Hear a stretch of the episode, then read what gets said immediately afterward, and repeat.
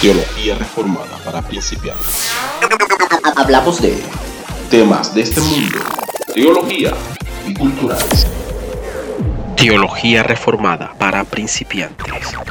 Tu podcast. Tu podcast.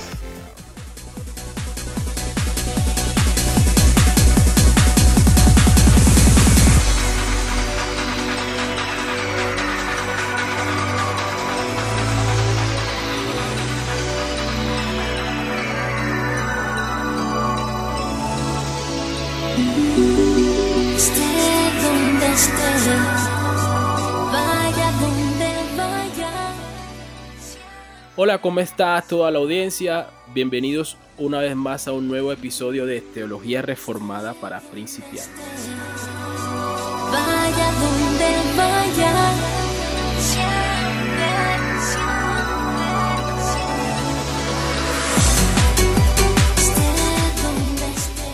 En esta ocasión tenemos un tema bastante controversial.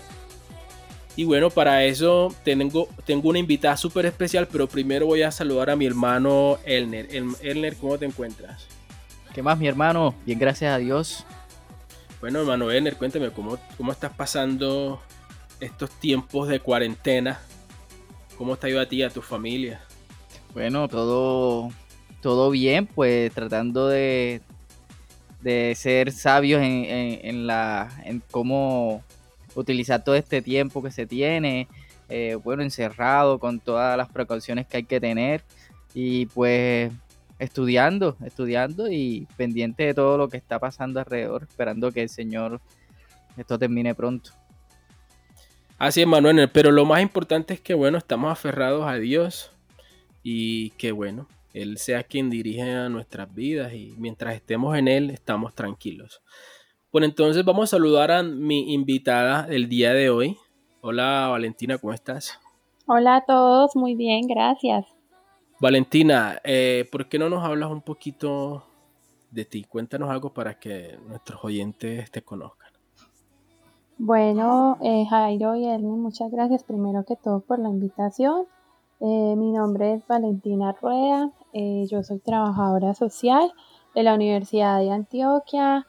Eh, en estos momentos estoy haciendo un diplomado de introducción a la Biblia, me congrego en la Iglesia del País del Sur y, bueno, me gusta mucho todo esto que vamos a hablar en el día de hoy.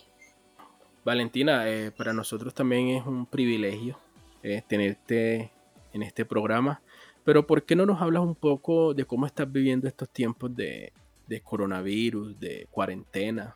¿Cómo estás pasando con tu familia? Bueno, en realidad un poco impactada porque creo que ninguna persona se esperaba esto, pero dándole gracias a Dios por este tiempo en el que eh, nos tocó de manera obligada confinarnos y estar en nuestras casas eh, y sin poder hacer muchas cosas que hacíamos diariamente, diariamente pero eh, aprovechando mucho el tiempo. Ahora estoy trabajando desde casa. Yo trabajo en una fundación que se llama la Fundación Encarga. Entonces todos mis procesos los estoy llevando actualmente desde la casa. Afortunadamente lo puedo hacer. Y, bueno, tratando pues obviamente de aprovechar el tiempo que queda libre para más que todo tener buen espacio con la familia, eh, los tiempos de devocional y de aprendizaje por aparte que podemos aprovechar. Valentina, Valentina, ¿y nos quieres eh, comentar algo sobre Encarga? Bueno, sí, claro. Eh, Encarga es una fundación que está ligada a la iglesia El Rey del Sur y Encarga eh, básicamente desarrolla programas de aprendizaje. Tiene un instituto bíblico que ahí es donde yo estoy pues actualmente haciendo mi diplomado de introducción a la Biblia y también tenemos una parte muy fuerte de consejería bíblica que no es solo una consejería que se extiende a la iglesia, sino la idea es hacerlo algo extra iglesia para brindarle una oportunidad y unas herramientas a las personas que quieran acceder a este servicio. Entonces, eso estamos desarrollándolo actualmente con mi trabajo y bueno, y con otros procesos que estamos como tratando de llevar adelante. Bueno, entonces vamos a, gracias a Valentina por pues, contarnos un poco de su vida, de la fundación Encarga, la verdad una fundación que, que conozco mucho, conozco a los pastores involucrados, conozco su trabajo y bueno, también soy compañero de diplomado de Valentina, entonces también eh, estamos compartiendo junto allí. Bueno, hoy, como les decía al comienzo, vamos a hablar de feminismo y hablamos de feminismo porque, bueno, es un, es un tema que en los últimos años ha venido cogiendo fuerza por este, estos movimientos de, de mujeres eh, que se han alzado eh, digamos, ellos dicen que a una voz reclamando por, su, por sus derechos. Eh, pero bueno, ya a lo largo del problema, del problema vamos a validar si son en realidad derechos. Y bueno, pero ¿qué tal si iniciamos, Valentina, contándonos un poco de lo que, fue o, que, o cómo inició el feminismo? ¿Cuáles fueron sus inicios? ¿Qué nos puedes contar al respecto? Claro que sí, Jairo. Bueno, eh, mi idea en este momento es como darles un panorama histórico, un pequeño panorama histórico también para las personas que de pronto eh, solamente han escuchado la palabra y no tienen como mucha idea de esto. Entonces, bueno, vamos a iniciar. Eh, los primeros registros que tenemos de más relevancia del feminismo lo tenemos desde el año 1792 que nace con una mujer llamada Olimpia de George, que escribe un libro Declaración de los Derechos de la Mujer y la Ciudadanía en 1791. Esta es la mujer que le abre paso a esta ideología donde afirma, cito, que los derechos naturales de la mujer están limitados por la tiranía del hombre, situación que debe ser reforzada según las leyes de la naturaleza y la razón. Esta es como el principal enunciado que esta mujer hace en su libro. Seguido a esto, en el año 1792, una mujer que es inglesa llamada Mary de Watercraft publicó una obra titulada Una indicación de los derechos de la mujer. Entonces, estas son como las dos mujeres que tenemos que abren el panorama a lo que tenemos del movimiento feminista. Eh, dos años más tarde de que estas mujeres hicieran unas publicaciones en Estados Unidos y en Francia, les siguieron publicaciones como similares al tema que ellas habían abordado. Entonces, en, este, en uno de los libros eh, llamado La Indicación de los Derechos de la Mujer, ellas plantean demandas insituadas para la época que tienen que ver con la igualdad de los derechos civiles, de los derechos políticos, laborales, educativos y algo muy importante es que ellas reclaman aquí que las mujeres tengan derecho al divorcio como una libre decisión de las partes. Es lo que tenemos como del movimiento que nace inicialmente. Em, pero no es hasta el año 1948 cuando una mujer llamada Simone de Beauvoir escribe un libro titulado El segundo sexo. Y la afirmación más importante que tenemos de esta mujer en este libro es que ella nos dice que no se nace mujer, sino que se llega a ser mujer. Entonces, algo muy importante es que, no sé si lo notaron, partimos del año 1791 y llegamos a Simón de Beauvoir en el año 1948. Pero en el medio de estas dos épocas, es decir, de 1790 a 1940, tenemos algo muy importante que es la lucha específica de las mujeres por el derecho al voto. Entonces lo que estamos diciendo acá es que desde que nace el, movimiento feminista con la publicación de estas dos mujeres hasta que llegamos de Simón de Beauvoir, eh, la lucha feminista se convierte más que todo en una, en una lucha de sufragio, o sea, de, decir que están luchando por el derecho al voto. Y ya cuando llegamos a Simón de Beauvoir, es donde el movimiento feminista cobra una fuerza que es lo que llamamos la segunda ola del movimiento feminista, que se convierte en un eh, movimiento político y que empieza a involucrarse más que todo con la cuestión de género, que es lo que tenemos hasta el día de hoy, que es un énfasis en movimiento de género. Bueno, yo creo que eh, es aquí donde creo que el feminismo como que se parte en dos, ¿no? Total. O es aquí donde empieza esa nueva ola eh, de feministas. O sea, ¿cuál fue ese punto de ebullición cuando ingresa Simone de Beauvoir que inspira a estas, a estas feministas de la segunda ola, como tú las llamas? O como normalmente se llama. Comienzan como a tener otra, a desviarse, ¿no? Exacto. Efectivamente, sí, como ustedes dicen, eh, con Simón de Beauvoir es donde tenemos el punto de quiebre de la primera ola del feminismo y la segunda, que son olas completamente diferentes con eh, fines completamente diferentes. Como lo hablaba al principio y para dejarlo acá con más claridad, eh, tenemos que en la primera ola del feminismo se convierte más que todo en una lucha por derechos de la mujer y la lucha específica del derecho al voto y de que ellas puedan tomar la libre decisión del divorcio. Entonces, sí, cuando empezamos a hablar de Simone de Beauvoir, empezamos a hablar del feminismo de género. Ahí le aplicamos esa palabra porque es como el nuevo rumbo que eh, se toma en este movimiento. O sea que, que ya, o sea, ya, le- ya le van como agregando más al Ajá. feminismo. Ahora le están agregando género. O sea, ya no es como una lucha de igualdad como al principio, que el salario, que las mujeres ya le están agregando más cosas. Ahora es el género. Exactamente. Porque a Pero es- es- esto fue más que todo por Simone de Beauvoir. Ella es la que introdujo esto. Exacto, sí. Eh, Simone de Beauvoir se convierte como en la precursora de este movimiento con las afirmaciones que ella hace en este libro, porque a partir de Simone de Beauvoir empezamos a hablar del feminismo de género y a partir de esto se crea toda una agenda porque ella lo que afirma y a lo que le da fuerza acá es que el ser mujer es una construcción influenciada y dictaminada por la cultura. Y ella es la que directamente hace la afirmación de que no te hace mujer tu sexo, sino la cultura, o sea, no te hace mujer la biología y lo que ya está dictaminado por la naturaleza, sino la cultura.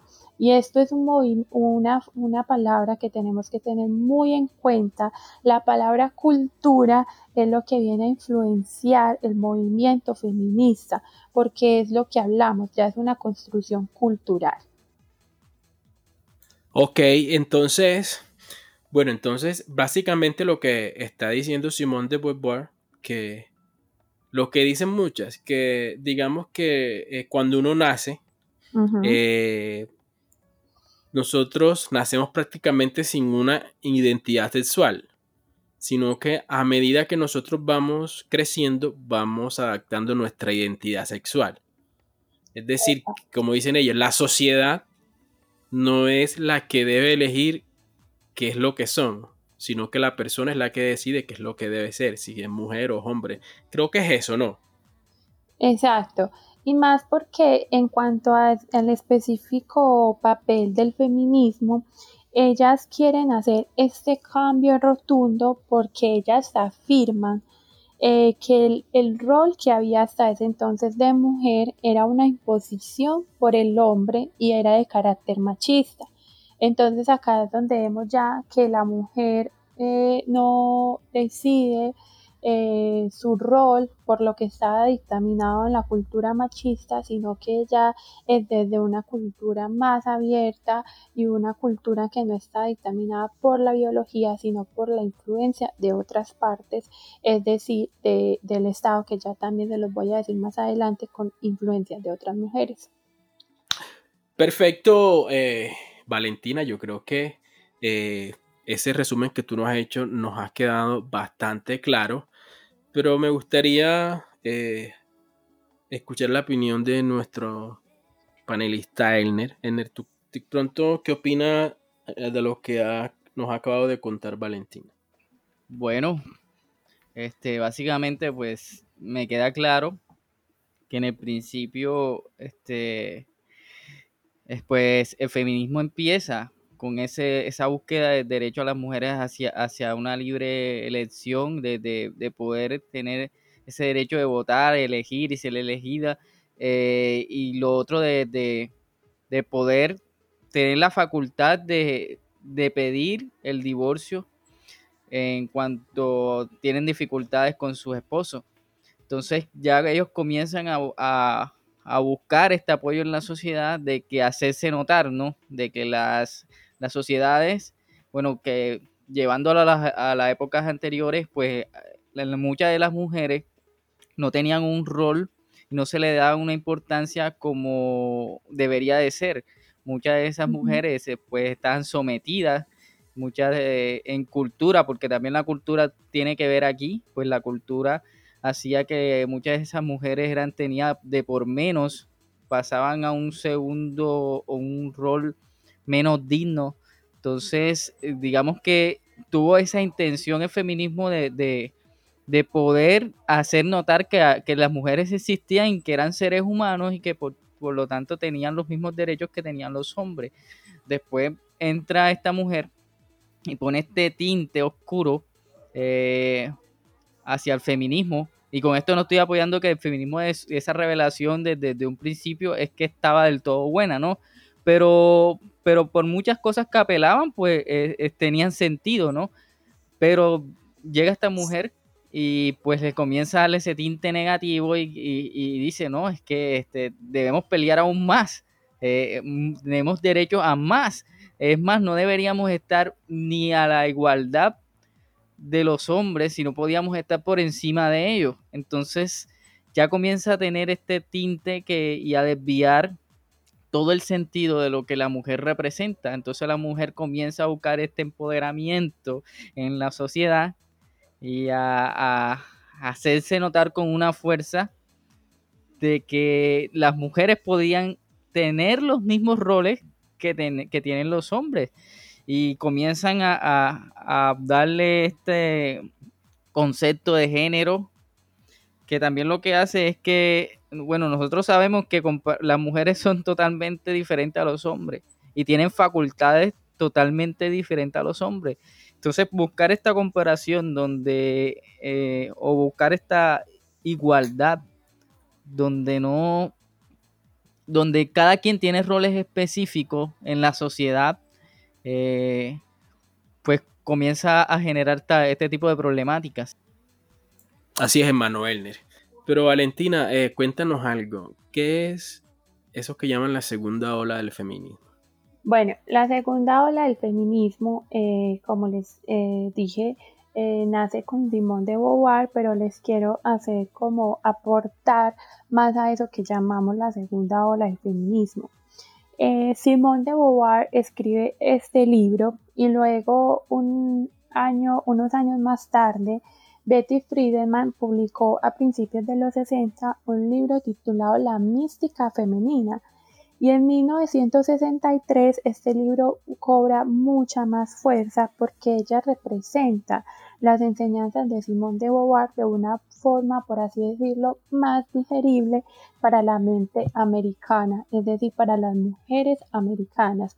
Luego, Kay Millen escribió el libro Lo personal es político, que es una de las precursoras también muy importantes de esta segunda ola feminista, porque ella en este libro afirma que la construcción de roles y de géneros ya no es algo personal, sino que lo convierte en un asunto del Estado y de fuerzas políticas. Entonces ella allí le da poder al Estado para que intervenga en la relación y en la construcción familiar tradicional que venía en estos tiempos. Luego tenemos a otra autora que es Moni Whitson en su libro La mujer no existe, ella ataca rotundamente la construcción tradicional que se tiene de mujer y dice que la mujer ya no existe porque es una imposición del patriarcado.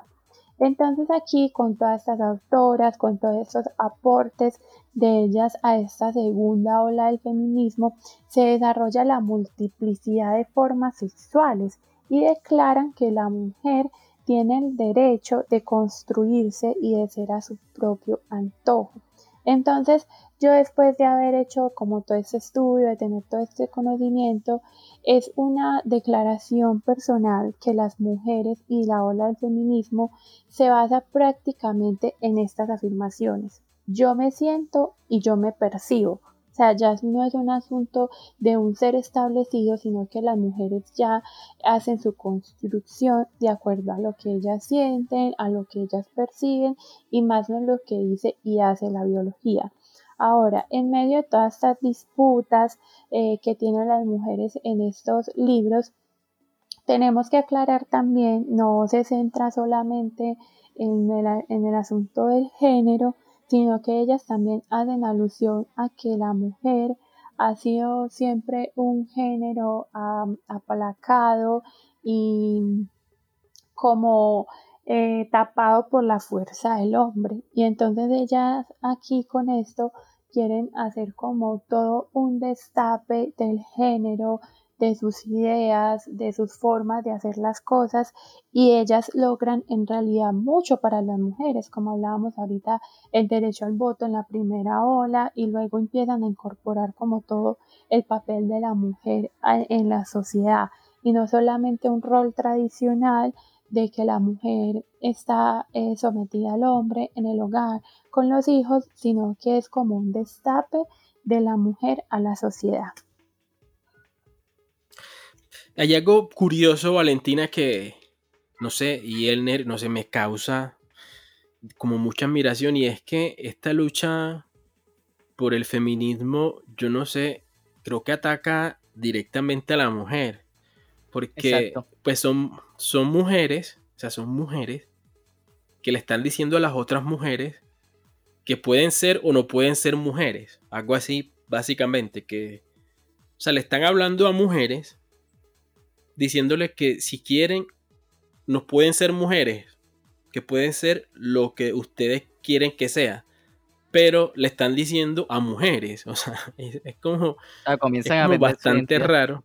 Se vuelve exacto, entonces se vuelve, exacto, se vuelve un asunto contradictorio, como lo dijo Valentina, porque eh, ya, ya el feminismo ya no está luchando como por la igualdad de la mujer. Ya le está diciendo a la mujer que si quiere es mujer y si quiere no puede, no es mujer. Pero la contradicción está que le están diciendo a mujeres. O sea, ellos dicen que la, la, mujer, el sexo no puede ser una construcción sexual.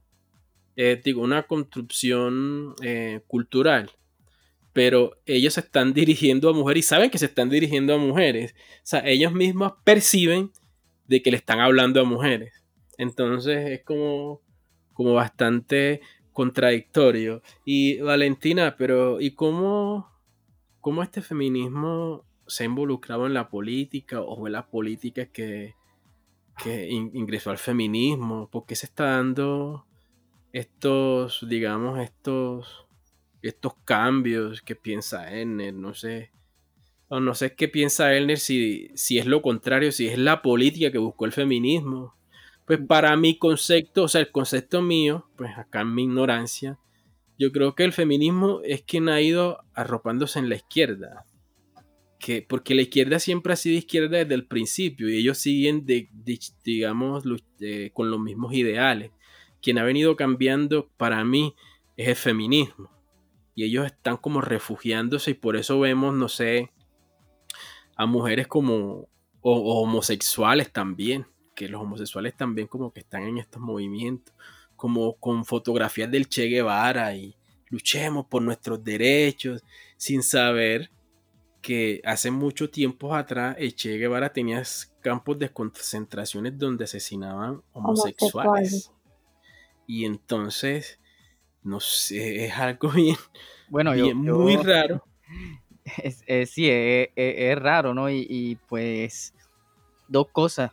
Antes que de responder lo que tú me dijiste, una cosa que estuvo hablando Valentina es sobre que, ellos comienzan pues a darle esta autoridad al Estado sobre, sobre esto, que, el Estado comienza a tomar, tomar el control y, y hay un problema porque no el Estado pues está perdiendo sus roles específicos que, que tiene el Estado en una sociedad y comienza a meterse en cosas que no le incumben, por así decirlo, porque es que el, libre desarrollo de la personalidad eh, va de cada persona, eh, pues la educación eh, depende de cada persona, el Estado no es quien debería tomar control sobre estas cosas. Cuando, cuando el Estado comienza a tomar control, ya comienza a tener este tinte político, comienza el Estado a, a controlar estas masas y, estas mentes frágiles, yo, yo, yo, lo podía llamar como mentes frágiles, y por eso en, en la respuesta que de lo que me pregunta Cohen,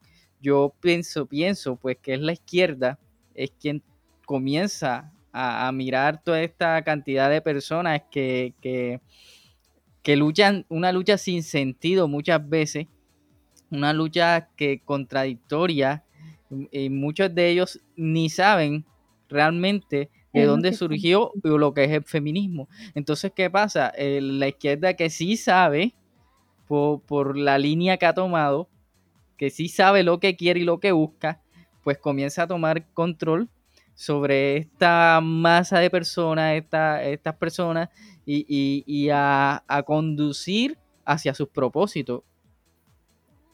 Pero yo creo que, que hablamos de izquierda y hablamos de comunismo, creo que son dos cosas diferentes. Eh, yo creo que el movimiento comunismo, yo creo que sigue siendo comunismo y digamos régimen como el de Putin, que también lo denominan como izquierda, ellos aún siguen en contra del homosexualismo.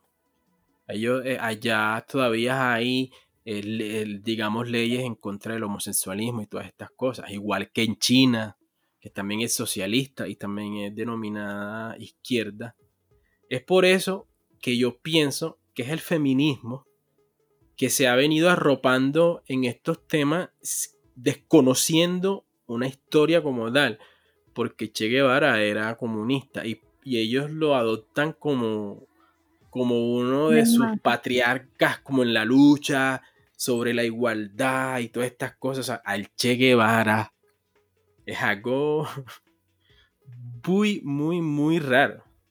Eh, es como desconocimiento de, de, también de parte de ellos, ¿no? Eh, es que exacto, yo creo que son ellos, en realidad, por eso te digo, o sea, son ellos, son ellos que, que están buscando, digamos, dónde agarrarse, agarrarse, están sufriendo mutaciones, son mutables. Están cogiendo, viendo y... Pero, pero el punto es que uno, uno las escucha hablar, estas feministas, pues digamos, guardando el respeto, parece que no leyeran o parece que no supieran de historia, parece como que si se lanzaran, como de, digamos como cuando uno, por ejemplo, yo coloqué una publicación en Facebook y como que las personas empiezan a... sobre un, artículo, colocó un artículo sobre una, una, una, persona que fue a Cuba, una persona que era eh, de izquierda, era comunista en Chile. Entonces, eh, el, el, el, Partido Comunista de Chile le, le, dio una beca para irse a estudiar a Cuba. Fue a Cuba y en Cuba se dio cuenta cómo era el régimen eh, comunista y vino muy triste y, dejó el comunismo y ahora es capitalista. Entonces ella un artículo que dice como eh, algo así como que mi tiempo antes y el después, algo así. Entonces yo lo publiqué en Facebook y las personas empezaron a comentar nada más viendo la foto, el antes y el después.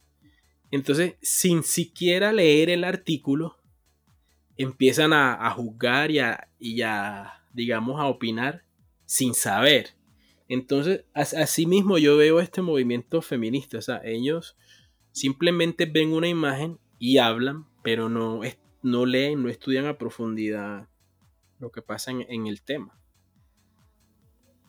Y yo te podría aportar, Jairo, que tal vez eh, puede ser un problema de falta de conocimiento, pero también por la idea de que el feminismo eh, se basa en una visión meramente existencialista.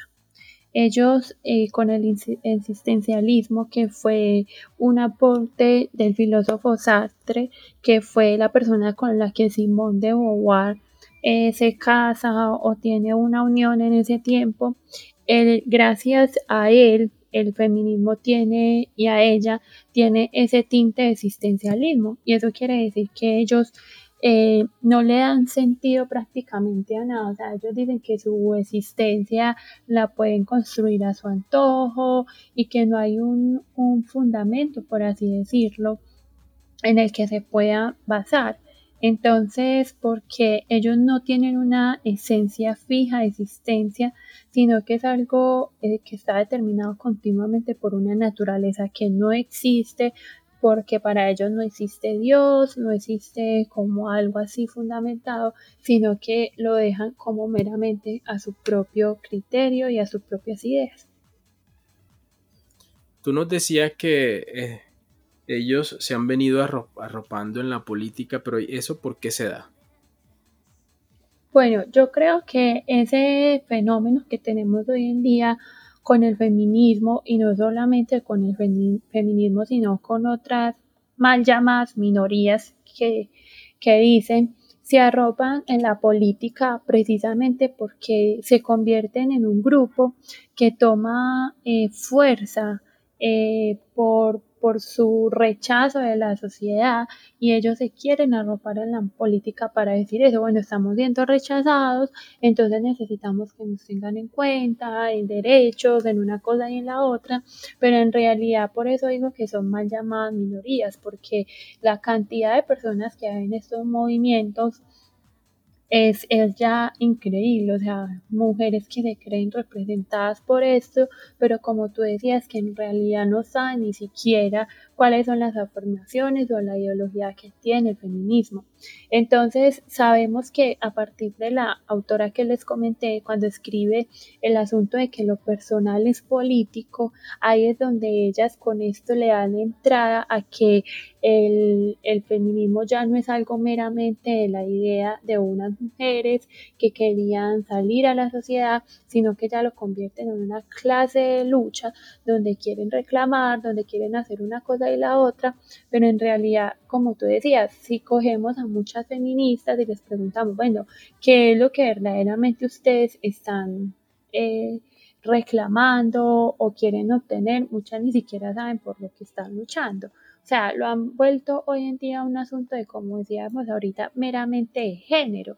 O sea, hay que y de moda. Sabemos que también hay mucha moda hay mucha influencia de los medios, hay mucha influencia de, actrices y, cantantes y, prácticamente se vuelve una moda.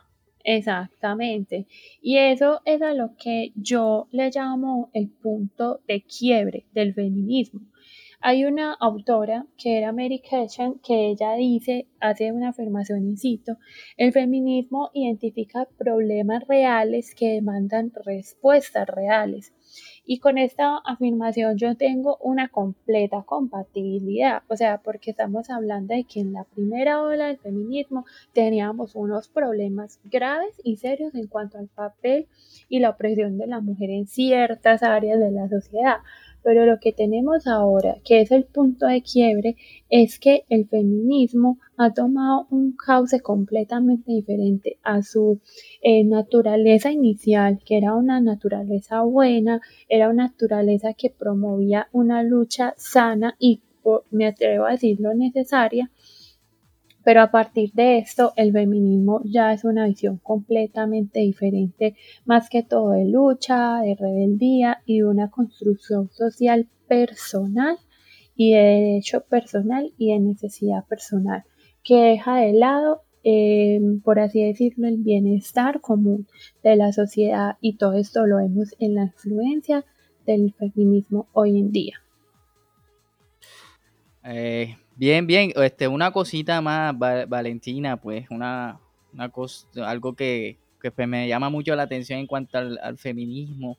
Y es que eh, el feminismo también tiene esta tendencia sexual de la cual eh, hay que hablar un poco, porque eh, al, al, feminismo ver al hombre como al lente dañino, porque el feminismo también ve al hombre desde otra cosmovisión ya lo, las facultades del hombre comienzan a perderse, sino que ya el hombre pasa a un plano a que es el aquel opresor, era aquel que quiere estar por encima de las mujeres. Entonces todo lo que el hombre haga a nivel político, económico y cultural, pues debe ser rechazado.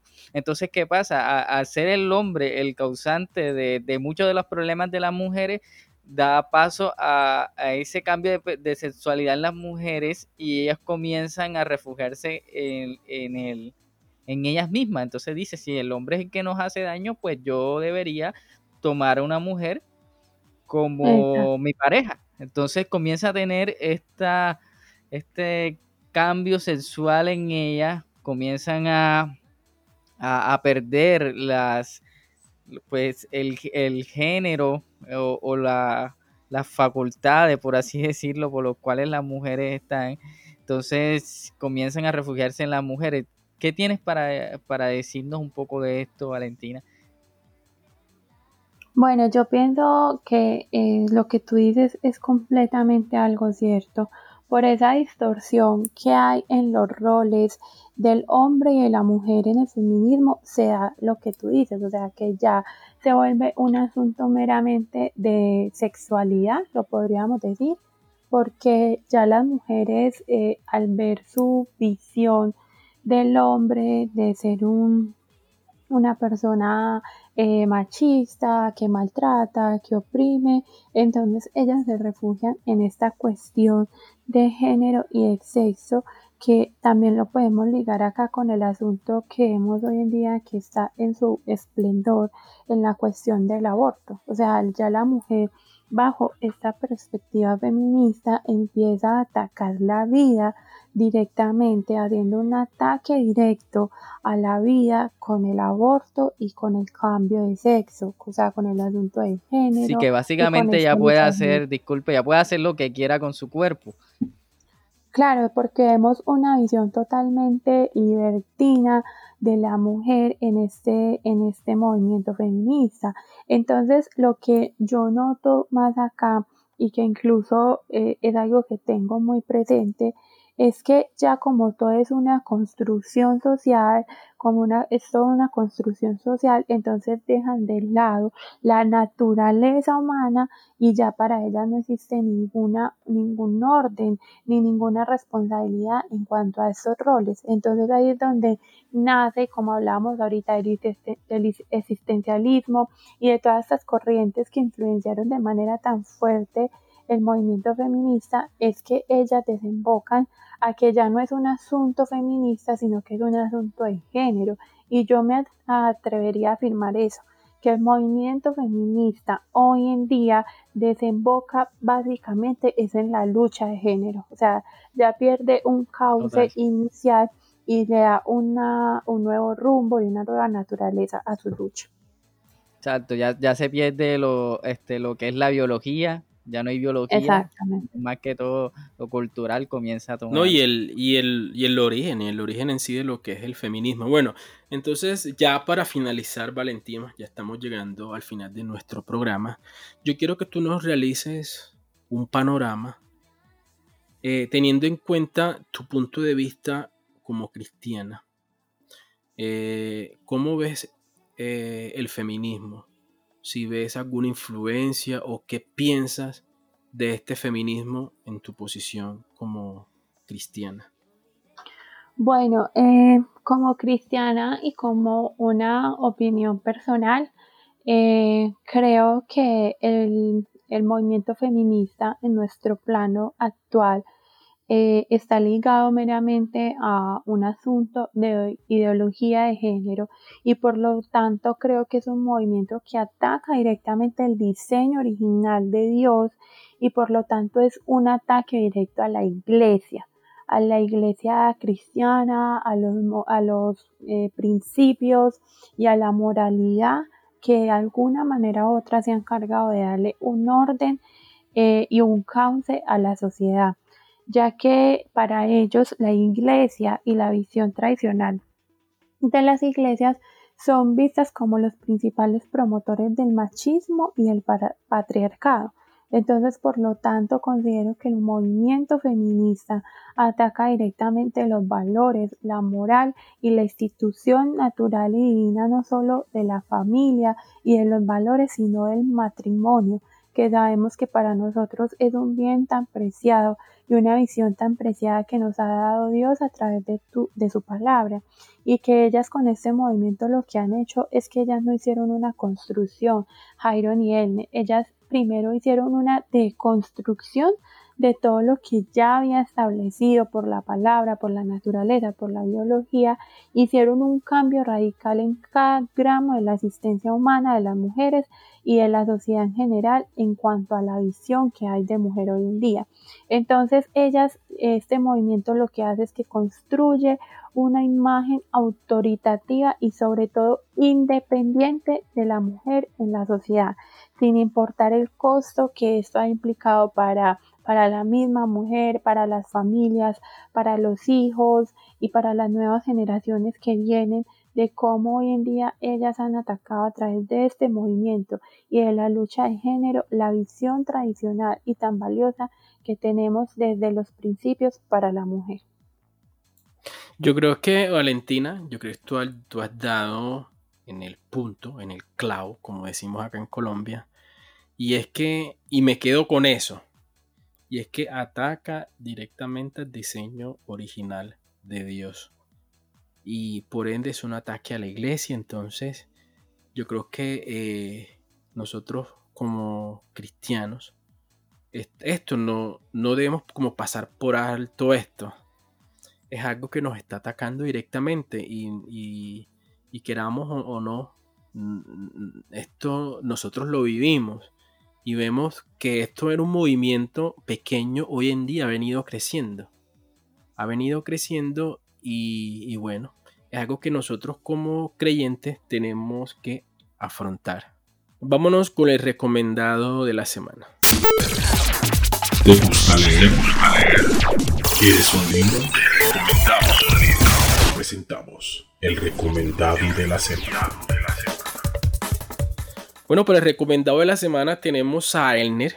Elner, ¿qué nos tienes para esta semana? ¿Qué libro nos recomienda para que podamos adquirir conocimiento? Bueno, Wayne, tengo un libro muy interesante. Es, el libro negro de la nueva izquierda, ideología de género o subversión cultural. Este libro del autor, sí, Nicolás Márquez y Agustín Lange son pues los escritores de este libro y es recomendado porque nos aborda muchos aspectos y muchas definiciones que están hoy en día eh, en controversia y pues muchos conceptos que están tergiversados. Y comienza a mostrarnos de cómo la política ha arropado mucho a, todas estas tendencias que hoy en día se ve como el, aborda temas como el perdón, igualitarismo, la inclusión, la diversidad y los derechos de las minorías. Entonces, como todo esto, a pesar de que pareciera que están luchando por, por algo bueno, al final tienen tendencias negativas hacia la sociedad. Perfecto, Ener. Bueno, entonces a todos nuestros oyentes, eh, el libro nuevo de la, el libro negro, perdón, de la nueva izquierda, Agustín Laje y Nicolás Márquez. Bueno, entonces, el Manuelner, eh, eh, tú nos querías también comentar algo como desde punto de vista como creyente, como cristiano, ¿cómo percibes esto? Sí, Cohen, y, vale, pues eh, un punto muy importante como creyente, pues lo baso en, el en la Biblia lo que dice Efesios eh, capítulo 5, 22, que dice que esposas sométanse a sus propios esposos como al Señor. Entonces, eh, sé que si yo dijera esta frase hacia una feminista sería un insulto. Pues esposa, ¿cómo se van a someter a, los hombres? No, estamos en contra de eso. Y no, solamente en para, para, feminismo, para cualquier persona no creyente, eso es un insulto. Incluso de pronto lo podríamos hacer para algunas creyentes. Sí, y sabemos que, por ejemplo, este es el orden divino y el Señor Todopoderoso, que es más sabio que nosotros, estableció este orden y pues puso unos parámetros en, en, cada rol en cuanto a hombres o mujeres. Y lo que el Señor está hablando aquí no es que la mujer sea una esclava de que la mujer está subyugada por el hombre, sino que eh, al contrario, la mujer ocupa roles diferentes y muy importantes. A, y a lo largo de la Biblia se habla de las mujeres, se destacan mujeres que, que hicieron muchas cosas positivas a la sociedad y, y con todo su, pues toda su forma de, actuar dieron gloria al Señor. Entonces la Biblia no subyuga a la mujer, al contrario, la pone en un pedestal de una mujer hermosa, la, eh, de esta mujer con muchas virtudes, entonces que puede hacer muchas cosas. Entonces quitarnos este pensamiento, porque por ejemplo los hombres somos llamados a amarlos con todo lo que tenemos y todo lo que hacemos y, y no estamos los hombres llamados a, poner nuestra autoridad como César, sino al contrario, poner nuestra autoridad como Cristo. Y, tenemos un rol muy y una responsabilidad muy grande con ellas porque eh, dice la Biblia que debemos tratarla como vaso frágil, como lo que es delicada, eh, pero a la vez que tiene muchas facultades para, para brindar. Entonces, eh, teniendo esto por, por sentado, creo que las mujeres tienen de, son de igual valioso como los hombres y el Señor a tanto a hombres como mujeres nos ama por igual. Somos su iglesia para los creyentes. Así es, Eder, para, para Dios todos somos iguales, pero cumplimos roles diferentes. Eh, Valentina, entonces eh, ya para finalizar, eh, ¿nos puedes dar de pronto una conclusión o nos quieres hablar de algo más?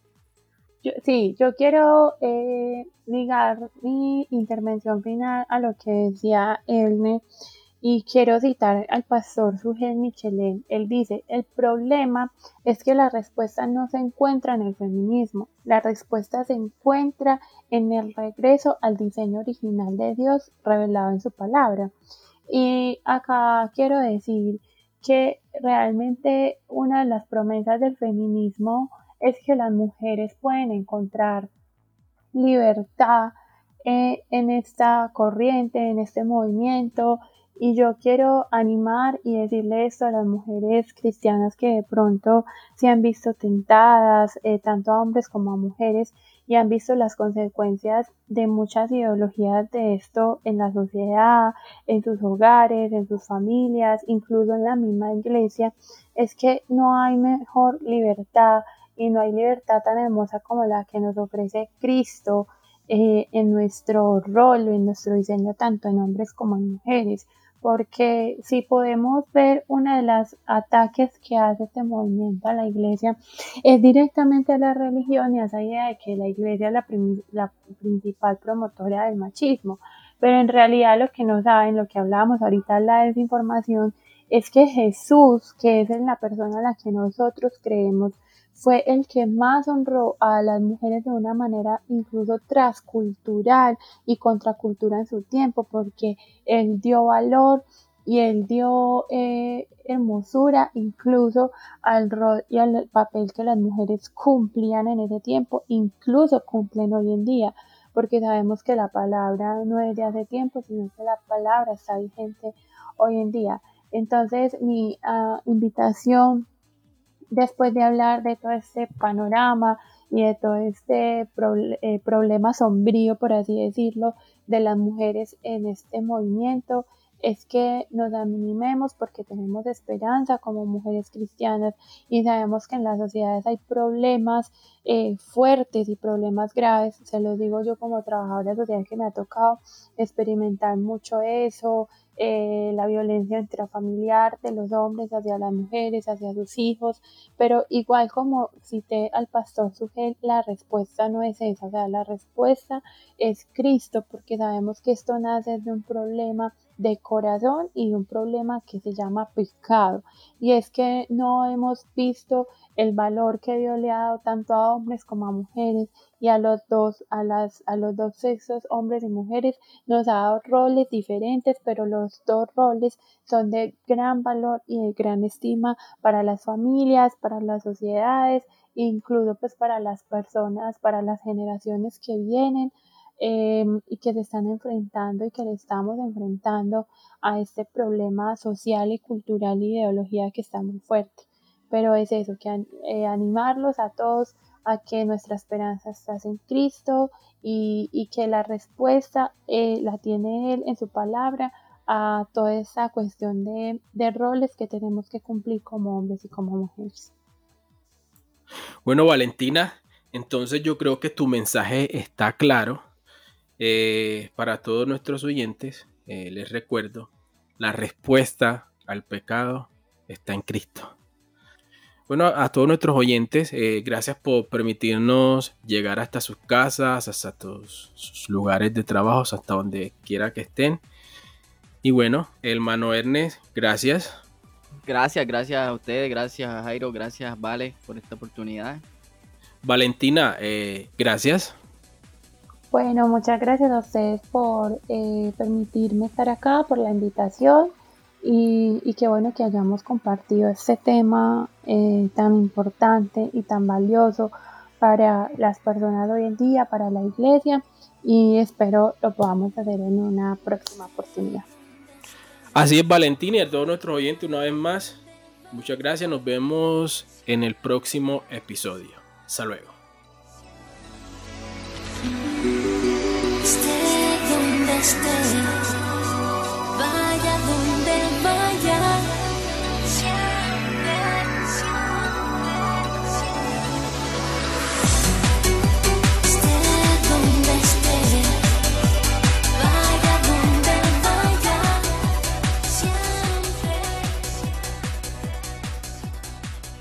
Teología Reformada para principiantes.